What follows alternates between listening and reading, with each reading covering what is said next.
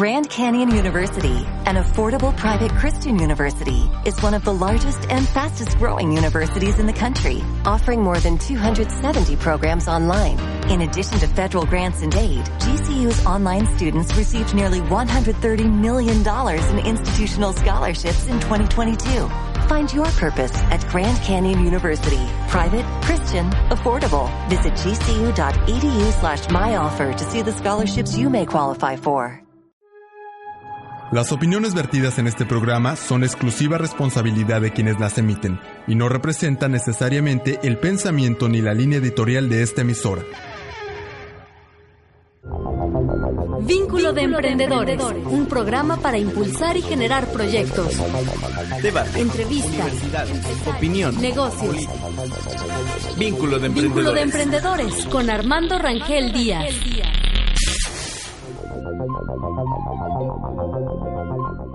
Muy buenos días amigos, les saluda Armando Rangel Díaz desde Cancún, Quintana Roo, el Caribe mexicano, una mañana lluviosa, extraordinariamente lluviosa.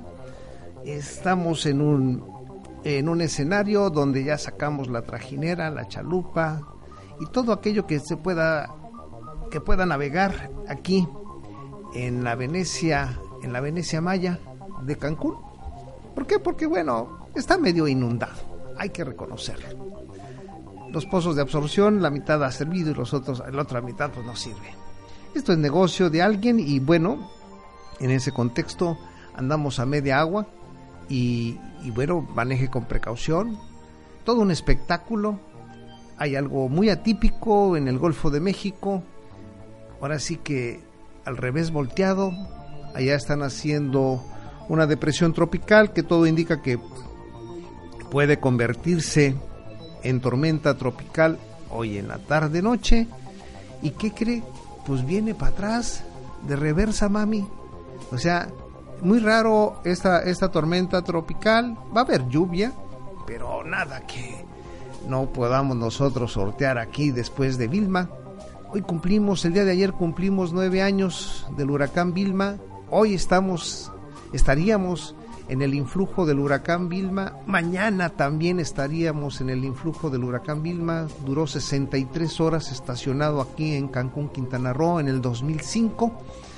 Toda una experiencia, la verdad, algo inédito para la humanidad, un huracán que estuviera estacionado tanto tiempo en una ciudad como, eh, como cualquier otra. Y bueno, este fenómeno atípico que está en el Golfo de México, todo indica que va a regresar hacia el Mar Caribe, viene a solearse, viene a ver cómo están las chicas, las muchachas, las tangas y todo aquello que pueda traer a un huracán. Y en ese esquema, bueno, el Meteorológico Nacional pues dice que pues es algo atípico, el Meteorológico Nacional es un vocero de Rubén Borao, ¿no? Pero bueno, es nuestro compañero de mesa el día de hoy. Y bueno, eh, atípicamente hay otra cosa también. Imagínense que la Unión Europea le va a pedir, va a llevar eh, a la Corte Penal de la Haya la solicitud para que investigue la desaparición de los 43 jóvenes de, de Ayotzinapa. Es algo atípico que no había sucedido porque ya la indignación rebasó las fronteras de nuestro país, porque al fin y al cabo estas desapariciones son el reflejo fiel de la voracidad y el grado de impunidad que existen en muchas autoridades, eh, como en países emergentes como el nuestro, donde pues en complicidad con el crimen organizado utilizan ese brazo para poder mandar mensajes de terror, de inmovilización, no nada más de aquellos grupos que les incomodan, sino que al final le incomoda a toda la población, toda la sociedad civil. Muestra es eh, la desmedida, este, pues ahora sí, disposición de Carlos Navarrete, de los mentados chuchos Jesús Zambrano, Jesús Ortega, Jesús Acosta Naranjo, de proteger a Ángel Aguirre Rivera, el cacique, el cacique de Guerrero, el gobernador que atentó contra la vida de los jóvenes de Ayotzinapa en el 2011, los reprimió y eliminó a dos jóvenes normalistas. Y ahora, a tres años de distancia, todo parece indicar, las investigaciones tienden a apreciarse que él fue el que le dio la orden al presidente municipal y a la que pretendía ser la sustituta, ¿sí? La sustituta en el poder del alcalde cómplice del crimen organizado. Claro que su mujer, esta, esta señora también, pues sus hermanos eran los dirigentes del cártel, de una, del cártel de los Guerreros Unidos y miembros de las filas de otro cártel muy famoso que ya también pues han tratado de desarticular y que desafortunadamente en nuestro país nada se desarticula, sino que todo se, se rearma, se reensambla. Y es por eso que la Unión Europea, eh, allá en, este, en Bélgica, está tratando de que la Corte Penal de la Haya atraiga, intervenga e investigue la matanza que ya puede en su momento, porque hay una matanza de seis jóvenes. Sí, hay 43 desaparecidos, pero hay una matanza en ese momento de seis jóvenes, sí, tres de Ayotzinapa, dos de un equipo de fútbol y el chofer. Y seis es matanza. Entonces, y 43 desaparecidos. Y, esto nos lleva a otra condición. El Senado de la República ha demostrado también, pues, tibieza. Tibieza en este, en este evento, como ha demostrado tibieza la administración de Enrique Peña Nieto. Indiferente y ha dicho, ese es el problema del Estado de Guerrero y allá deben de tomar la decisión. Él se lavó las manos como Poncio Pilatos. Y eso, la verdad, no le corresponde, o sea, no corresponde al compromiso que tiene como presidente de la República, si bien es cierto, tiene que observar la ley. Pero no le corresponde a Guerrero. Aquí sí yo creo que el presidente volvió a patinar. Volvió a patinar porque esto le compete al Senado de la República. Y en el Senado de la República dicen, es que si interpretamos la constitución de 1857, pues no tenemos atribuciones para desaparecer los poderes en el estado de Guerrero porque estaríamos atentando contra el pacto de la República. Entonces, ¿quién chingados va a decidir? Si va a decidir Ángel, ya nos chingamos. Si va a decidir la mafia, ya nos jodimos. Entonces vea hasta dónde hay la complicidad. Y todas dicen, le damos nueve días de tolerancia para que reflexione y decida que tiene que dejar el poder. Imagínense ustedes, para la chingada. La verdad que es sensacional esto que pasa en este país.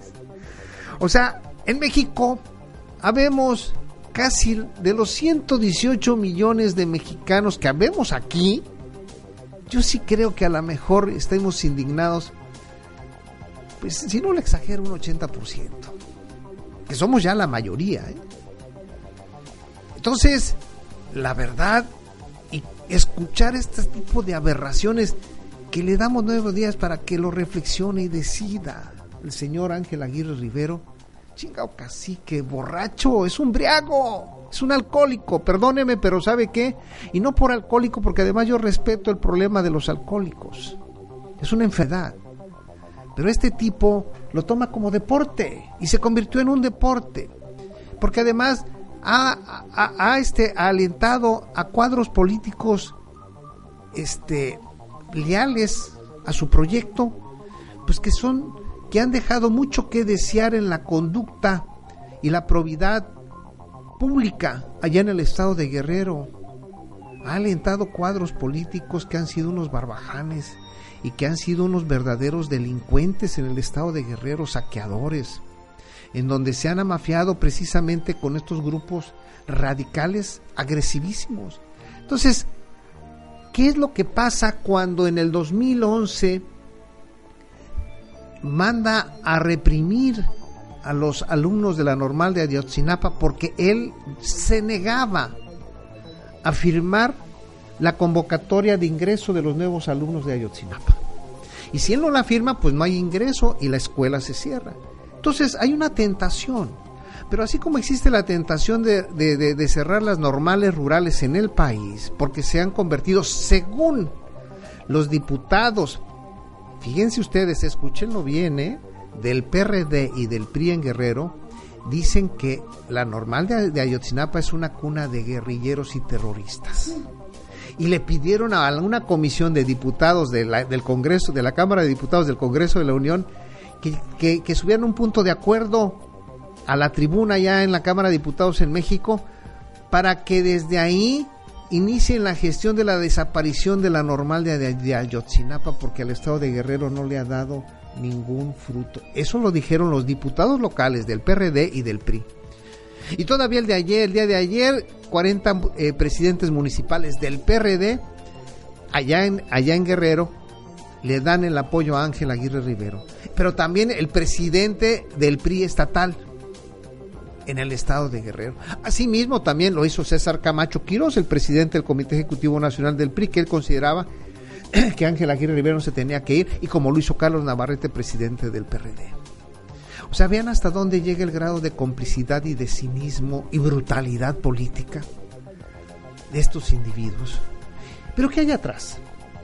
Van a cerrar a los únicos interlocutores capacitados para dialogar y transmitir conocimiento con los indígenas.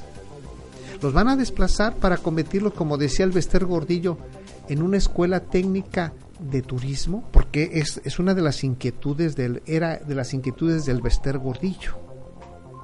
Pero también así ha sido la tentación que han tenido las grandes empresas transnacionales, productoras de alimentos como Monsanto, con Dupont y Carlyle, de desplazar a los miles de campesinos en el globo terráqueo para poder ellos disponer de las tierras cultivables y poder establecer el emporio y el más que el emporio, el imperio de la alimentación cruel y llana de los transgénicos en el mundo.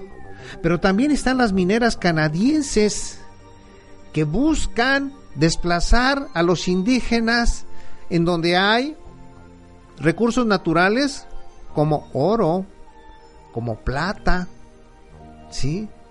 Como carbón, como uranio, y todas esas cosas que se encuentran bonitas en la sierra de la montaña de Guerrero, de Oaxaca y Chiapas. Imagínense ustedes, entonces hay muchos intereses, ¿sí? En todo ese esquema y contexto, pues interviene ese factor más vulnerable que son los indígenas. No es nada más la rural de Ayotzinapa, hay cosas todavía más lamentables allá atrás, inconfesables, que los grupos políticos, tanto el PRD como el PRI, están tratando de cobijar para poder satisfacer los apetitos potenciales de estos intereses transnacionales y en base a una aplicación de dosis de terror, no nada más para los grupos que, los incomodan, sino para la sociedad en general de este país y de este planeta. Y es por eso que en la Unión Europea tienen esta reacción, porque este problema de Ayotzinapa, el día de hoy hay una manifestación a nivel internacional, donde los jóvenes de otras latitudes pues perciben que en la agresión que, que tienen los normalistas de Ayotzinapa por el gobierno mexicano, porque ya se llega a la casi conclusión de que esto es una política de desaparición, de desaparición forzada de Estado. Y por lo tanto los jóvenes de otras latitudes ven que esto sería el laboratorio para poder empezar las desapariciones forzadas en otros países, de jóvenes que incomodan las, los, eh, y, que, y que impiden que la voracidad de las transnacionales y banqueros logren sus objetivos. Para hablar de este tema, el tema del día de hoy, ¿qué efecto habría si despojan y desplazan a campesinos, microproductores y normalistas rurales de Ayotzinapa, ¿qué sucedería? ¿Qué pasaría? ¿Qué efectos tendría políticos, económicos, culturales, sociales, alimenticios? ¿Qué hay detrás de todo este entramado que al fin y al cabo, sí, nos deja asombrados en este, en este planeta? ¿Cómo es que se hayan ensañado con tanta brutalidad y salvajismo contra estos jóvenes normalistas que fueron, ¿sí? A botear, o sea, a pedir dinero, ¿sí? a una ciudad para poder trasladarse a otra y subsidiar su viaje. ¿Por qué este, este, este vandalismo? ¿Por qué esta hazaña? Esto es un mensaje directo para muchos millones de seres, pero esto también nos pone en un estado de alerta y a lo mejor nos hace ver con claridad, ¿sí? Exacta cuáles son los intereses que engloban la política internacional y nacional, al menos de México. Para hablar de este tema, yo le doy la bienvenida a la bióloga Reina Gil. Reina, muy buenos días. Buenos días, Armando. Buenos días al auditorio. Al biólogo Rubén Borao. Buenos días, Rubén. Buenos días, mi estimado Armando. Buenos días a todos nuestros escuchas. Esto no será como la chingada depresión que está aquí en el Golfo de México, que se nos está regresando del Golfo de México quiere regresar al Caribe? Yo creo que eso más bien es consecuencia de un cambio climático, pero bueno. Para empezar, no soy ningún vocero oficial del Servicio Meteorológico Nacional, ¿verdad? bueno, pero yo lo, me andan diciendo, oye, tú que no, nada. Yo, te escucho en fórmula, ¿eh? Claro, y lo digo. En Fórmula Quintana yo te escucho. sí, Radio Fórmula. Pero yo lo digo, ¿no? Dado por el Servicio Meteorológico Nacional para darle su lugar. Pero realmente, realmente lo que hago es una. O sea, tú no clonas, tú no clonas La, la, membresía. no, no, no, no, no. La verdad es que me baso en toda la información que puedo obtener vía internet o por donde pueda. Pero bueno, básicamente, ¿qué está pasando? Bueno, todo el mundo estamos viendo ahorita cosas muy raras a nivel social, a nivel político. Pero bueno, a nivel ambiente, el problema este de la depresión tropical número 9 que empezó a formarse básicamente en el Golfo de México, en la zona sur, enfrente de la bahía de Campeche, y ahorita ya es una depresión tropical y está tomando rumbo este, este franco, donde se espera que para la noche de hoy o madrugada de mañana ya sea tormenta tropical y esté tocando las costas de Campeche, las costas que están en la península de Yucatán. Ya sabemos que Campeche tiene costas en sí, claro. parte acá y parte de la península. Y que se vaya internando por la península de Yucatán y que salga para el día viernes, tal vez ya sábado en la madrugada, salga por las costas del sur del estado de Quintana Roo, sur centro. Y o sea, puede ser desde Cozumel hasta Chetumal. Básicamente la salida, ¿no? El cono de incertidumbre que le llaman abarca un tamaño muy grande ahorita todavía. Se va a ir achicando de acuerdo con vaya pasando el tiempo. El problema que viene a todo esto. Es que si llega al Caribe. Exactamente. miren, la península de Yucatán, al tocar tierra baja de, intensidad de tormenta tropical que a lo mejor se convierta, se va a convertir otra vez a depresión. Va a salir como depresión. El problema es cuando llega al Caribe. Ahí, como dice el buen Armando, ¿qué onda? ¿Qué onda? Porque el Caribe está cargado de energía, está caliente el agua. Entonces ahí puede agarrar energía transformarse otra vez en tormenta tropical, pasar tal vez a huracán y empezar un derroteo. Pero el problema e-, es ahí donde la marrana nos puede el Cuando ha habido este tipo de fenómenos tan raros, siempre han sido, aparte de atípicos, siempre han sido medio dañinos. Recordemos Mitch en el 97, si no me, equivoco, algo así, 97, 98 fue el Mitch. el Opal. el Opal también, pero el Mitch ahorita quiero tocarlo porque destruyó totalmente Honduras se quedó parado ahí como el Vilma. ¿Se acuerdan del Vilma? que también se quedó parado aquí encima de todos. Que ayer cumplimos nueve años de, del aniversario, el noveno aniversario de la presencia de Vilma. Estamos en la celebración porque duró 63 horas encima de nosotros. Pero a lo que voy es al hecho básico de que el Mitch, el Vilma, eh, todos estos, el Isidore, ese que entró, eh, pasó por el canal de Yucatán, eh, arrasó con toda la costa del Golfo de, del estado de Yucatán y luego ingresó, afectó a la capital de Mérida, se internó más y luego le regresó a Mérida a darle el remate y salió por el Golfo y luego ya se fue hacia la zona de Florida. Este tipo de fenómenos que actúan tan raro, que casi yo podría decir que es por influencia del cambio climático que estamos teniendo, cada vez se ven más de estos, cada vez se llega a ese tipo de situaciones, pues nos causan una incertidumbre de lo que está pasando. Ahorita, hoy por hoy, yo les puedo decir que no afecta, o sea, hoy por hoy el fenómeno no hay que estar preocupados, hay que estar más bien ocupados en estarlo revisando, tal vez prepararnos, ya deberíamos estar, porque estamos en temporada de huracanes. Yo recomendaría que mantengamos atención sobre él. No, no hay un pronóstico todavía después de lo del Caribe, vamos a ver qué pasa y es lo que nos está pasando. Yo le temo más ahorita y la verdad, para tocarlo rápido, es el tema este de Ayotzinapa. ¿Será el huracán. tormenta tropical o huracán Ayotzinapa? No, es huracán. ¿Ya, es huracán? No, es huracán, no, papacito. Ya estamos entonces tirándole a cuatro. ¿Categoría 3? Tirándole a cuatro. Tirándole a cuatro. Ya, eh, la verdad es una situación muy triste, una situación muy dura. Tú mismo lo comentabas. Ahorita todos estamos hablando de los 43 desaparecidos, pero ya hay muertos. Sí a uno de los muchachos le, arrancaron la cara, arrancaron lo desollaron, le sacaron los ojos. Vivo. Vivo. Yo quiero eh, un pensamiento a todos los que nos están escuchando, a los que son jóvenes, pues piensen que podría haberles pasado a ellos, a sus amistades, y a los que somos más grandes piensen que esto podría haberle pasado a sus hijos. O a sus nietos. a, a sus nietos. Vamos a seguir permitiendo esto, ¿no? O sea, ya es una cuestión de nosotros.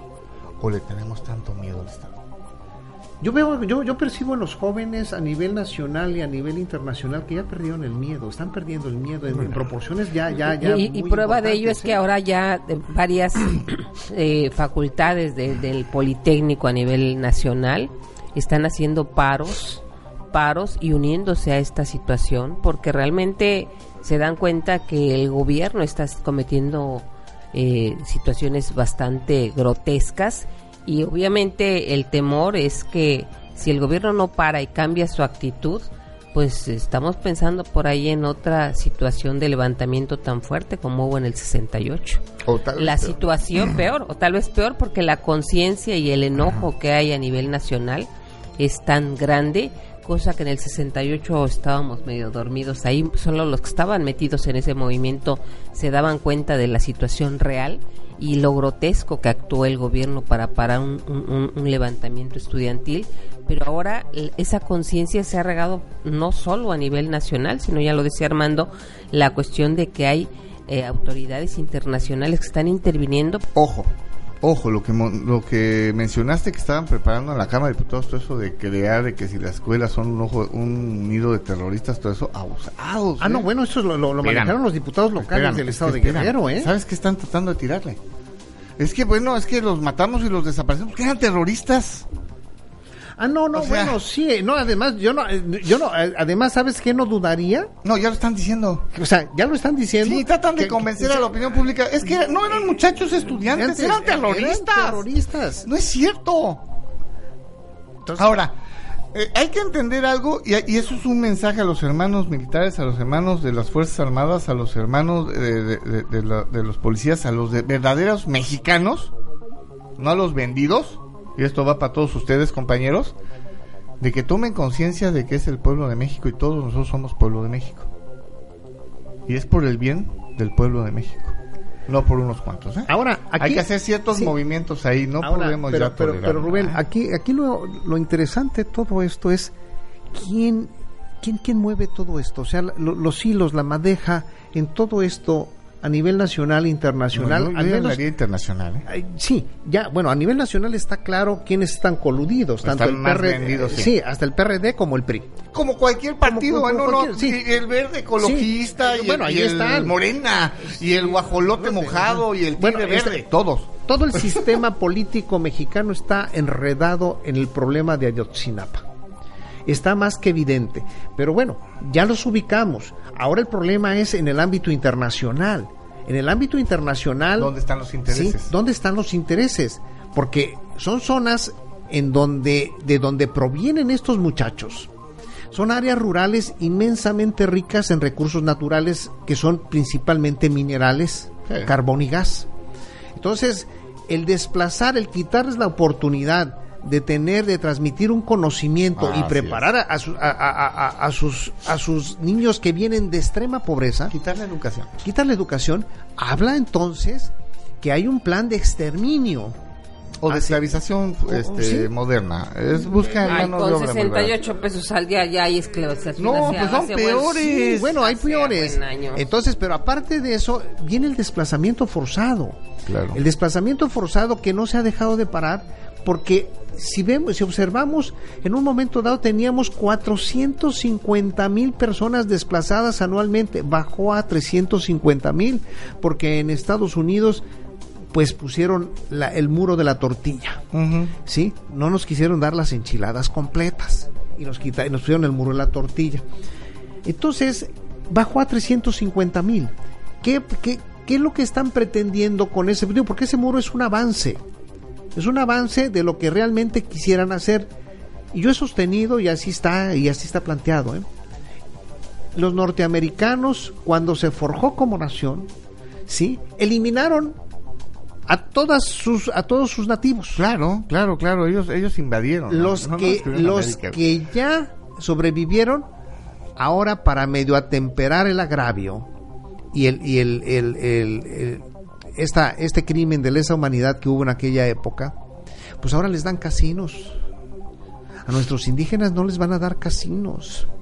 No les van a dar ninguna expectativa. No les van a dar cansadas. Sí, no, no, les van a dar, lo único que les puedan dar posiblemente, y si les va bien, es una fosa. ¿Cuántos caben en una fosa? les van a dar plomo. Entonces, les van a dar plomo. Y es ahí donde la humanidad en términos generales se convierte en un huracán a la mejor categoría 6.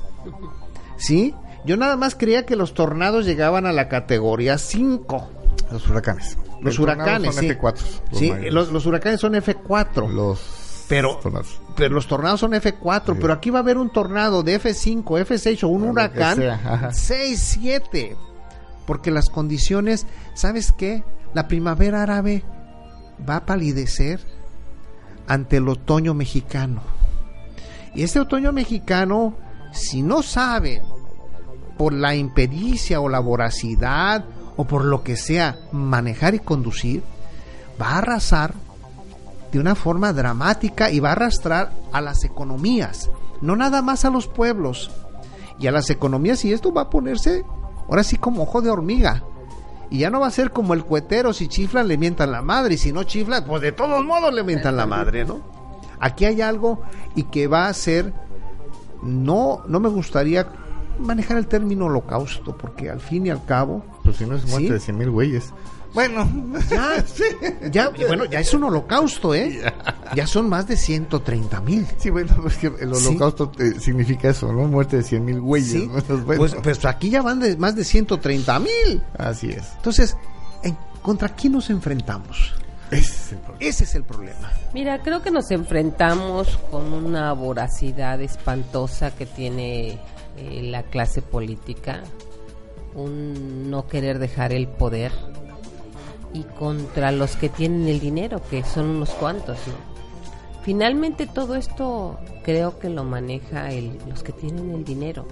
Y los que tienen el dinero son siempre los mismos, son grupos insaciables que quieren más y más y más y más.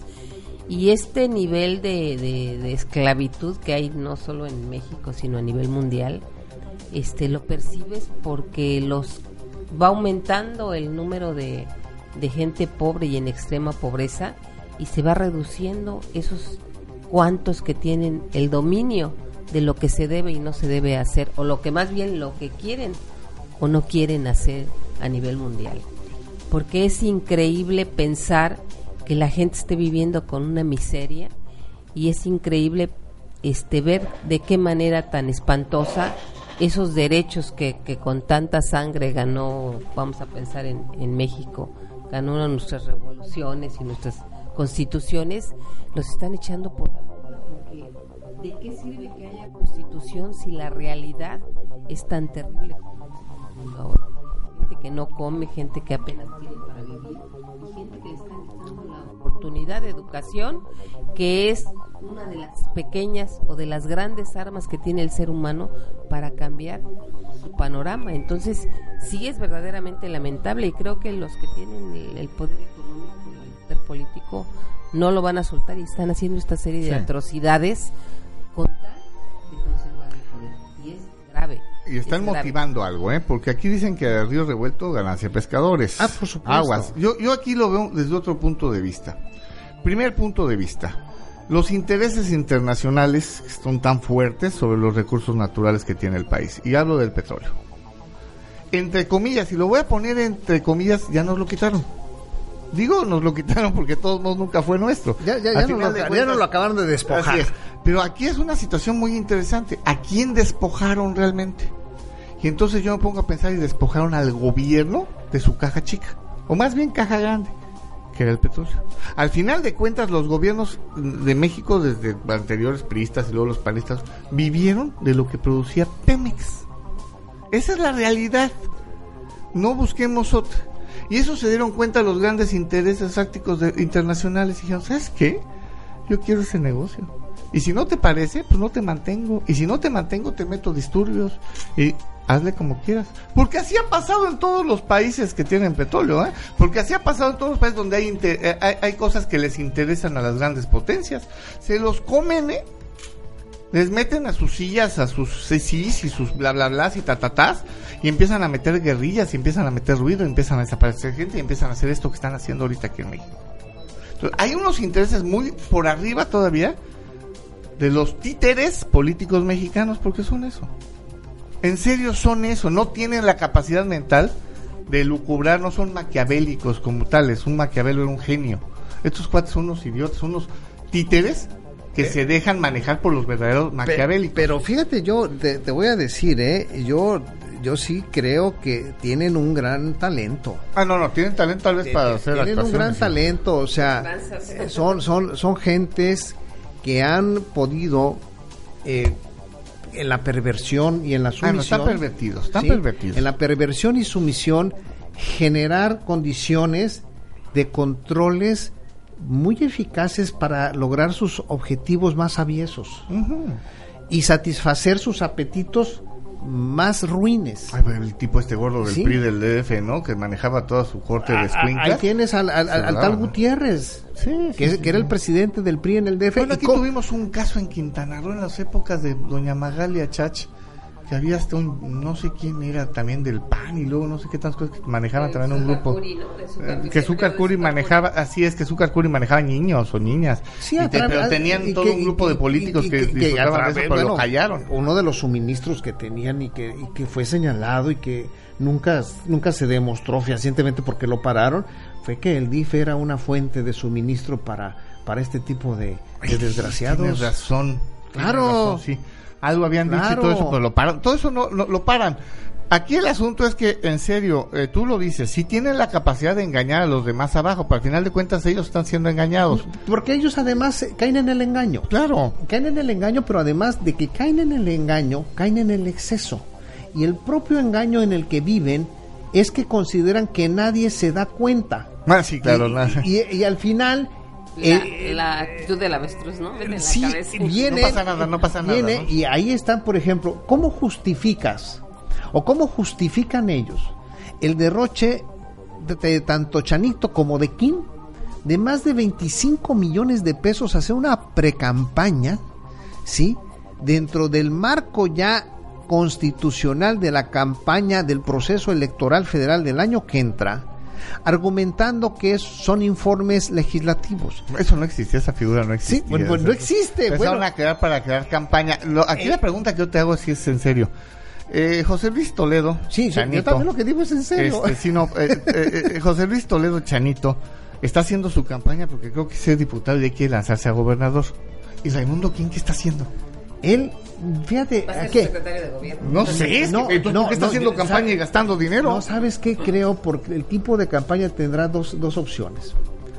Uno, o ser el candidato a presidente municipal, fíjate lo que te voy a decir. Ser el candidato a presidente municipal por Cancún. Lo cual es imposible porque este cuate vive en Chetumal y es de Chetumal. Es quintanarroense. Ajá es Uy, quintanarroense. Pepe de la Peña. Sí, bueno. o se han Hurtado, que tal vez se lo merecería más. O, o, este Mario Machuca. Mario Machuca sería bueno. Sí. Sería bueno. O Berenice Polanco. Todos se enojarían. O sea, este tipo pudiera hacer eso porque en esos excesos se llega. No importa que él haya vivido en Chetumal. Si Carlos, si Carlos, este, ay, el Carlos, Carlos, el, sustituto, el interino de Chacho. Carlos Canaval. Bueno, Carlos La rata Canaval. Bueno, Carlos Canaval. Ajá. constitucionalmente estaba impedido porque no vivía en Quintana Roo. Cierto, era Tabasco. Entonces lo hicieron presidente municipal interino. Y lo aceptaron como presidente municipal y le dio el aval el gobierno de Joaquín Hendrix Díaz. Lo, que haya sido. pero entonces, cuando se quiere, se quiere. Cuando se quiere, se quiere. Y el que gana, gana. Como decía mi, mi, sobrina, una sobrina. Tío, el que gana, gana. Oigan, Raimundo, ¿quién fue el que votó para que se aumentara el IVA, eh? Pero, bueno, entonces. pero a lo ¿eh? que voy, mira, a lo que voy es el exceso, lo que se exhibe, pero todavía no nada más en ello. Él da su informe, efectivamente, él tiene, su distrito tiene su cabecera allá en Chetumal. ¿En Chetumal? En el, en el, distrito electoral. Que toca Otompe Blanco, Blanco María Morelos, este, los de por allá toca Carrillo Puerto. Y él da su informe allá. Pero, fíjense nada más, aquí viene el pero. Utiliza el sistema quintanarroense de comunicación social para una cobertura estatal. Y aquí en Cancún se ven camiones con su imagen. Bueno, no, se ven camiones y no, no, por eso te digo. Entonces, ¿todo esto de qué habla? Habla de un alto grado de impunidad. Bueno, pero espérame. Y sabes qué, de desfachatez y cinismo. Porque, a ver, dime, ¿cuál es el argumento para poder transmitir en cadena estatal un, informe, de, un, legislador? De un legislador? No hay. Es un exceso. O gastar en espectaculares y camiones no, aquí lo interesante es saber de dónde viene el dinero cuando, cuando el Estado de Quintana Roo, la administración que encabeza Roberto Borge Angulo, está en quiebra. ¿De dónde sacan el dinero? ¿Quién es el que pone el dinero?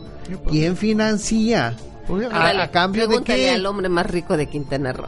Pues, entonces, ahí viene que creen y consideran que nadie que somos ciegos y que como estamos ciegos no vemos todo ese ah, derroche. perdóname, pero nosotros no estamos ciegos, pero el pueblo en general aguas.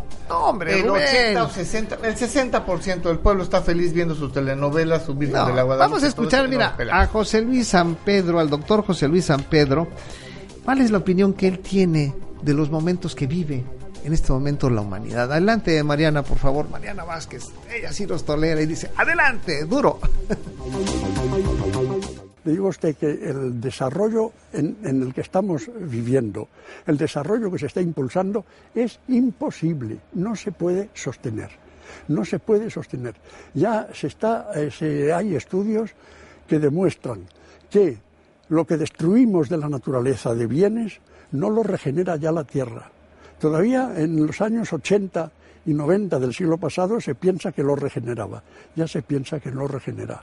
Piense usted que la población mundial se ha triplicado en un siglo, se ha triplicado en un siglo y, y queremos sostener con un planeta de medios limitados esa población cada vez mayor.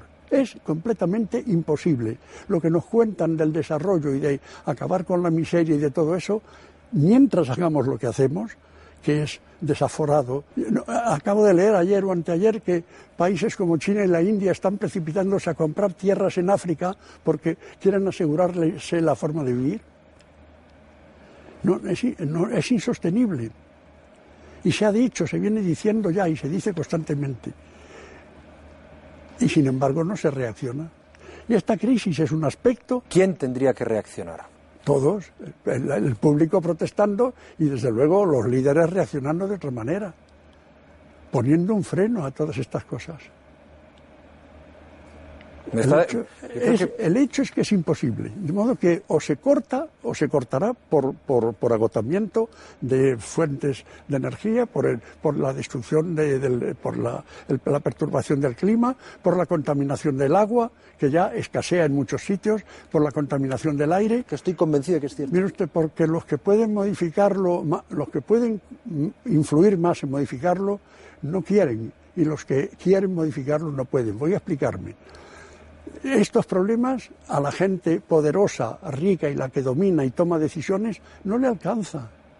pero tienen hijos, tienen familia, tienen, sí, tienen hijos, una perspectiva de futuro. Pero, pero no, no, no tienen raciocinio suficiente ni visión suficiente para darse cuenta de todo esto que está pasando. Ellos siguen para eh, salvar a los bancos, se han reunido en pocos días, inmediatamente de la crisis, cientos de miles de millones de euros o de dólares, cientos de miles de millones. En las mismas fechas, la FAO, la Organización de Alimentación, pedía 12.000 millones para corregir el hambre en el mundo. No los ha conseguido. Y yo subrayo, por si alguno de los espectadores no lo tiene claro, que quien nos está diciendo esto es un eh, catedrático, profesor de estructura económica, que conoce muy bien el universo de la economía mundial y que lleva, como él mismo ha dicho, eh, como mínimo desde el año 47 reflexionando y enseñando sobre economía. Ha sido además profesor de algunos de los ministros eh, más relevantes. Vamos a hacer una pausa y volvemos a vínculo de emprendedores desde Cancún, Quintana Roo, el Caribe mexicano, con la bióloga Reina Gil y el biólogo Rubén Borao. Volvemos.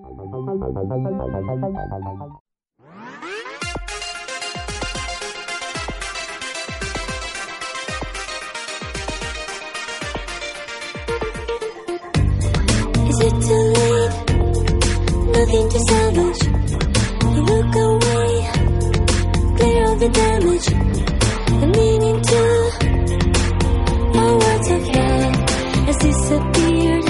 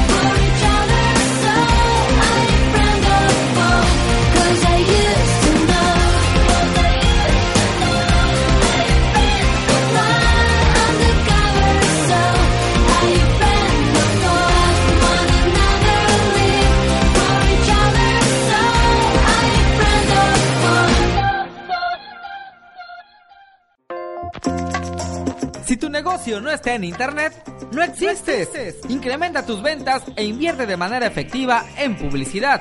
Anuncia tu empresa con imagen y voz, con nuestros servicios en la radio, página de revista y sitio web. Llámanos al 847-5778, aquí en Luces del Siglo.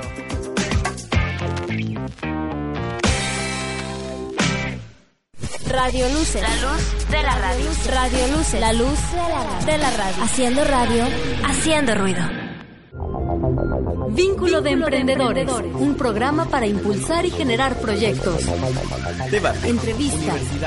Opinión. Negocios. Vínculo de Emprendedores. Vínculo de Emprendedores con Armando Rangel Díaz.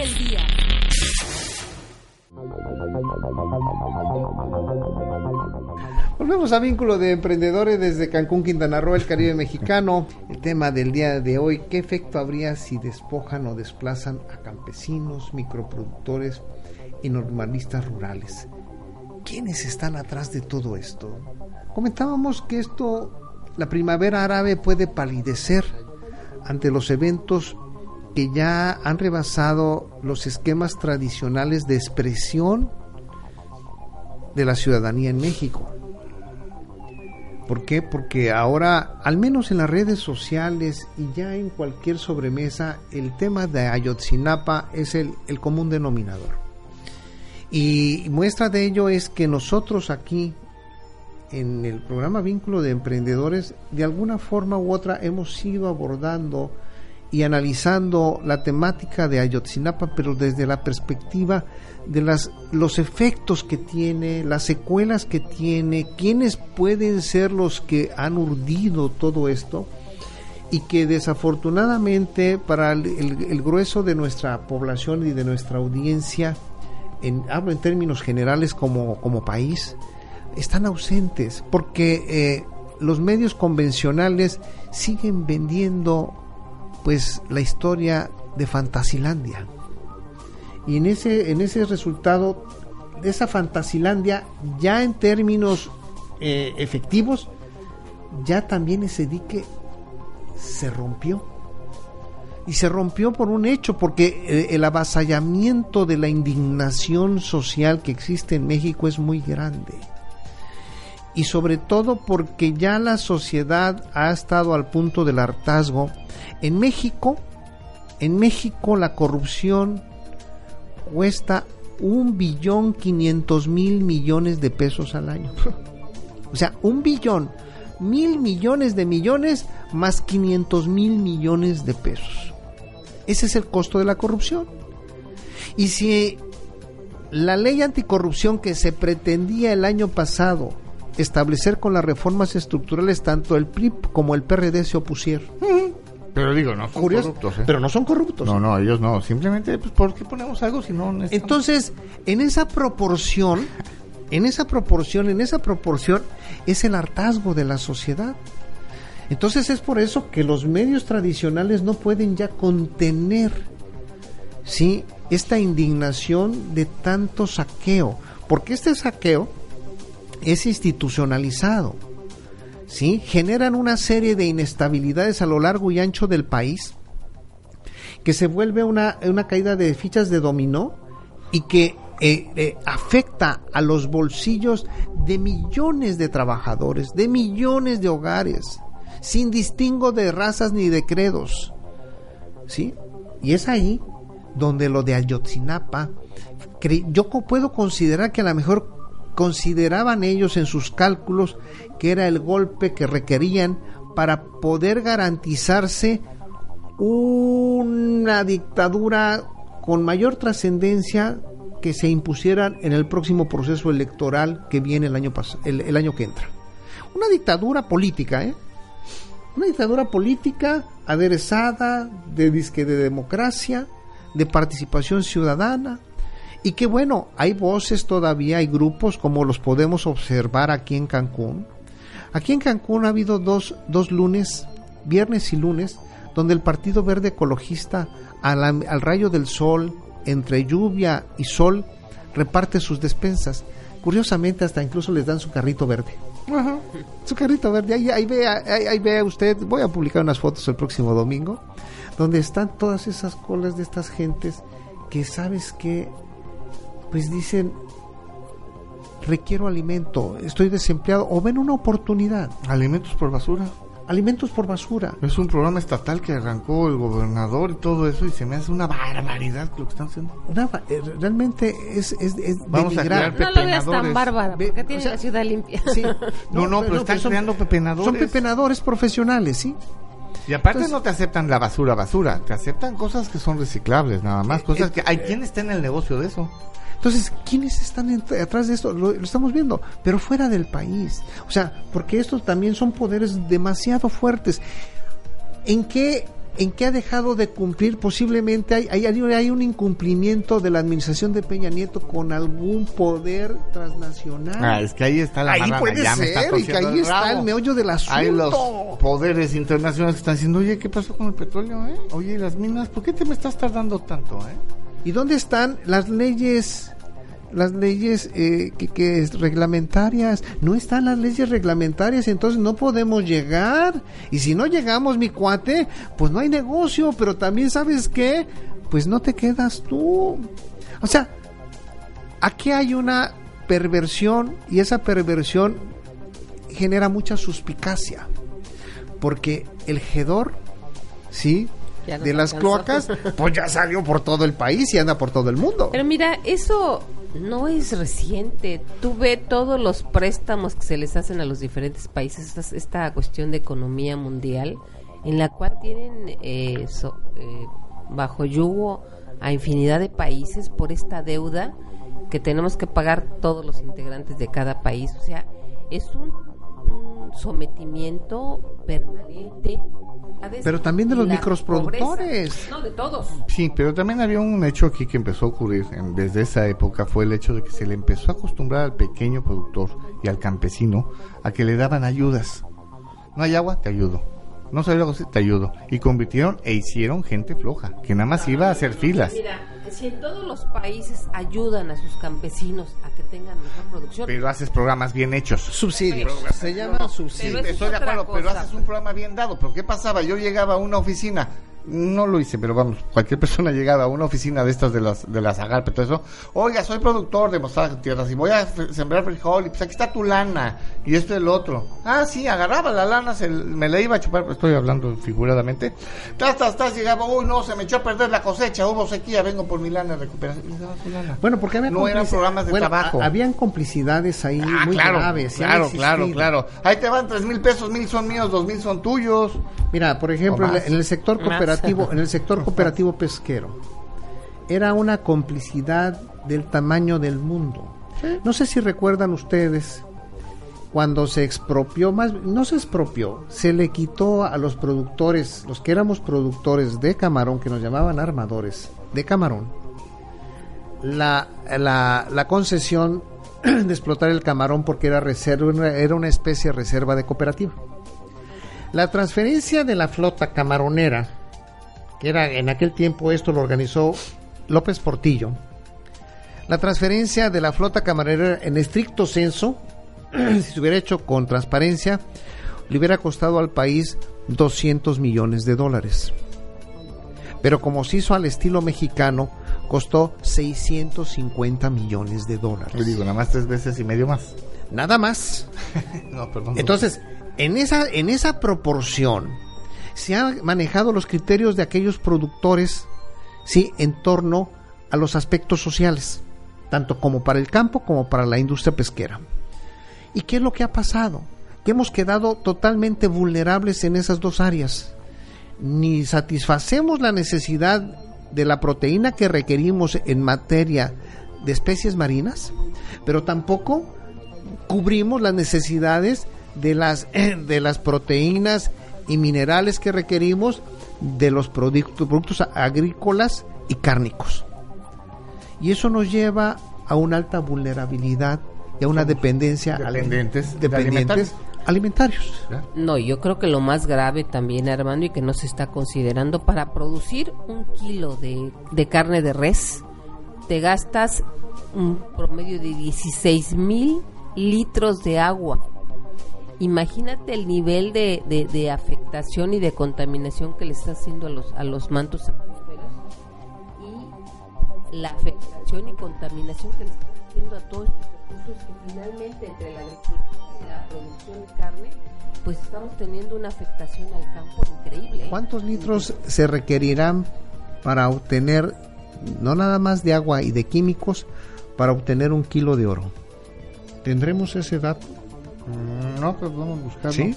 ¿Cuántos litros de agua podemos requerir? Muchísimo, para un kilo de oro. Para un kilo de oro. Hombre, son tones- No, hombre, estás hablando de una barbaridad. Es, es media cuenca hidrológica aunado Bueno, del nivel, por aunado al eso, nivel de contaminación, eso. al nivel de contaminación que ge- El genera estas- desplazamiento, ¿por qué creen que el desplazamiento en Chiapas es importante y tan estratégico?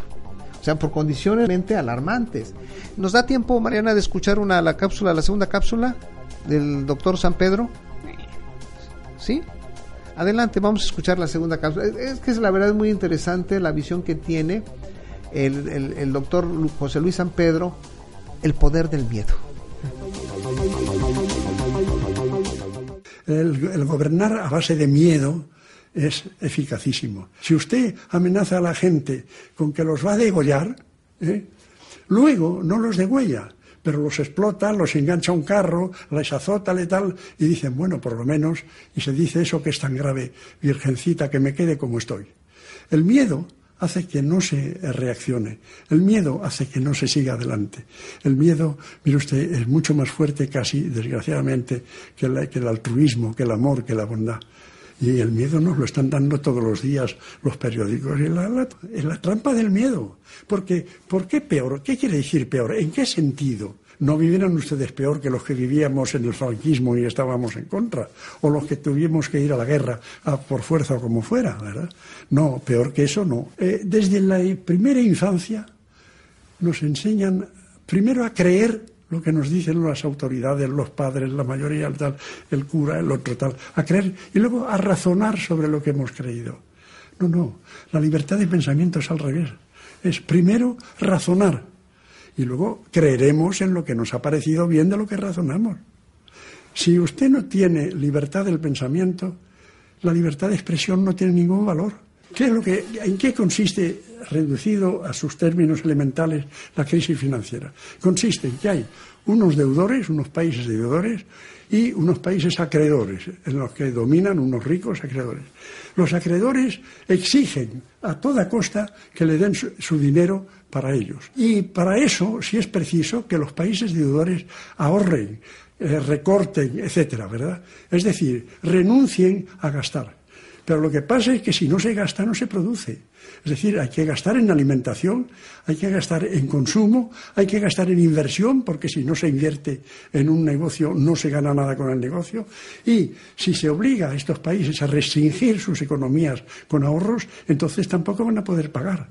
Ante esas cosas, tenemos que comprender que algo mucho más grave que la crisis está en, juego. Y ese algo es la decadencia del sistema. El capitalismo, repito mucho, está agotado. Fue fantástico cuando empezó a crearse hacia el siglo XV por ahí.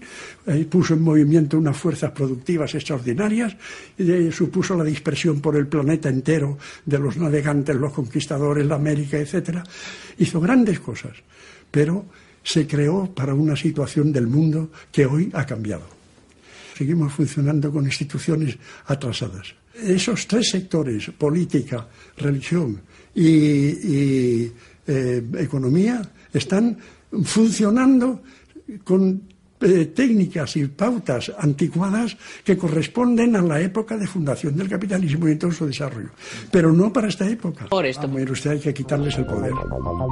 Hay que quitarles el poder. Bueno, ¿con qué nos quedamos de esto? Pues que realmente hay que tomar conciencia. Yo soy Armando Rangeles Díaz, les dejamos esa reflexión.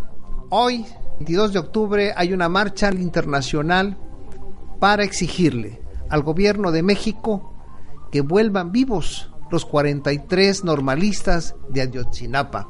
Usted lo que tiene que llevar a esta marcha es solamente una veladora y el ánimo de exigir. No va a ir usted a gritar, no va a ir a brincar, no va a ir a nada. Su presencia es importante. Súmese si realmente considera que esto contribuye en mucho a dignificar la vida del ser humano de este planeta y de este país que es México. Yo soy Armando Rangel Díaz, les agradezco este vínculo de emprendedores. Nos escuchamos el día de mañana. Pásela usted muy bien. Vínculo de Emprendedores, un programa para impulsar y generar proyectos. Debate. Entrevista, empresarios, Opinión. negocios. Vínculo de Vínculo de emprendedores. Emprendedores con Armando Rangel Díaz. Son las 9 de la mañana, 24 minutos. Las opiniones. ¿Buscas trabajadores para tu empresa? ¿Altos costos para anunciarte y pocos resultados? No lo pienses más. Llámanos al 847-5778 y anúnciate en Luces del Siglo con un costo accesible. Pregunta por nuestros paquetes. Son las 9 de la mañana, 25 minutos. Síguenos a través de Twitter, twitter.com, diagonal la luz de la radio. Radio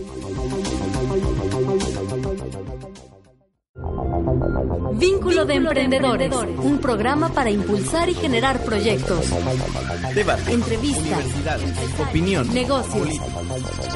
vínculo de Vínculo de emprendedores. Emprendedores con Armando Rangel Díaz. Las opiniones vertidas en este programa son exclusiva responsabilidad de quienes las emiten y no representan necesariamente el pensamiento ni la línea editorial de esta emisora.